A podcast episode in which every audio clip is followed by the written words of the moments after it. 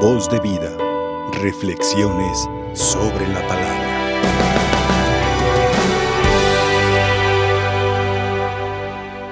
Muy estimados hermanos, la palabra de Dios que nosotros escuchamos día con día, pero de manera especial el día de hoy, la debemos entender desde nuestra propia perspectiva, desde nuestra propia vida.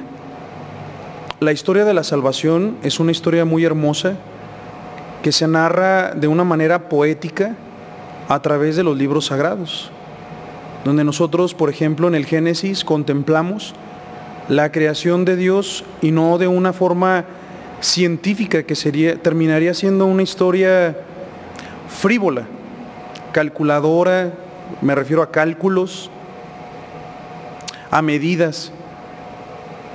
La historia de la creación de Dios en el Génesis es más romántica, es más poética, es más cálida. Al ver que Dios cuando va creando el primer día lo ve, lo analiza y dice que se haga la luz y vio Dios que la luz era buena. Entonces el hombre es capaz de entender que aunque Dios es el origen de todas las cosas, Dios siempre nos la va a contar con detenimiento, con cariño y con amor. En la primera lectura que nosotros hemos escuchado, vimos la intención de Dios en la historia de nosotros, en la historia de los hombres, de una manera poética. Dice Dios, necesitaban reyes y les puse reyes. Necesitaban jueces, alguien que los guiara y les puse jueces, o sea, personas capacitadas para guiarlos en medio de la inocencia, en medio de nuestra capacidad de comprender todas las cosas, Dios va poniendo intermediarios, ¿no?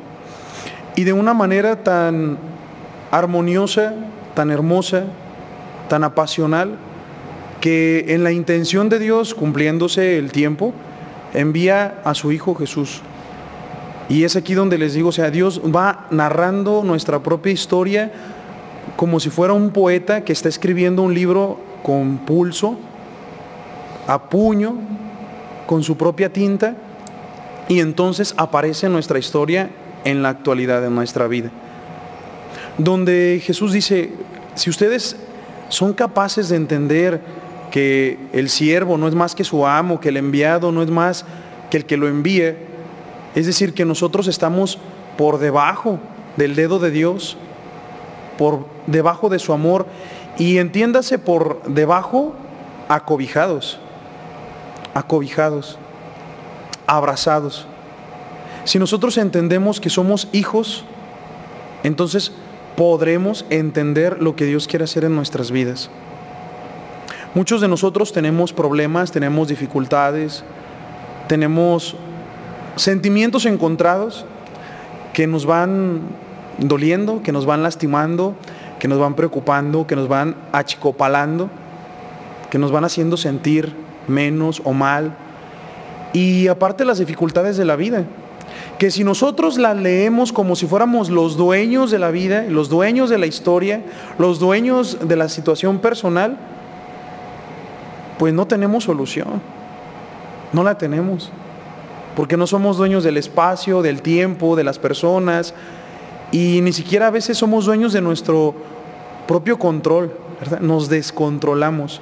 O sea, si nosotros entendemos, como dice Dios, que nosotros somos enviados, que somos siervos, que somos hijos, entonces la vida se vuelve diferente porque somos capaces, como los niños, de aceptar las condiciones para ir aprendiendo. Es decir, el mal no está para sufrir por sufrir como para eliminarnos, como para hacernos sentir mal, sino cada situación de nuestra vida, viéndolo desde la historia de la salvación, incluso desde la creación, tiene un efecto positivo en nosotros.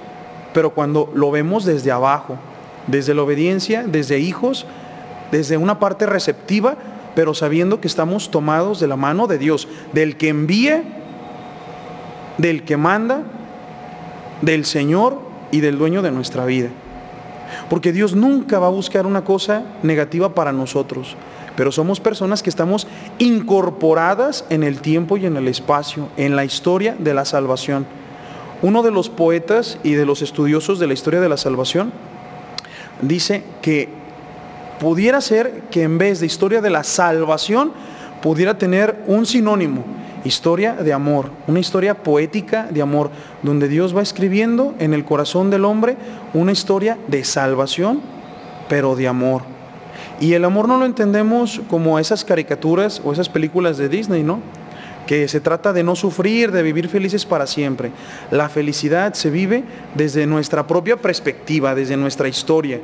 Tú eres feliz desde tu historia y desde tus circunstancias mediante los ojos de Dios, mediante la obediencia en Dios.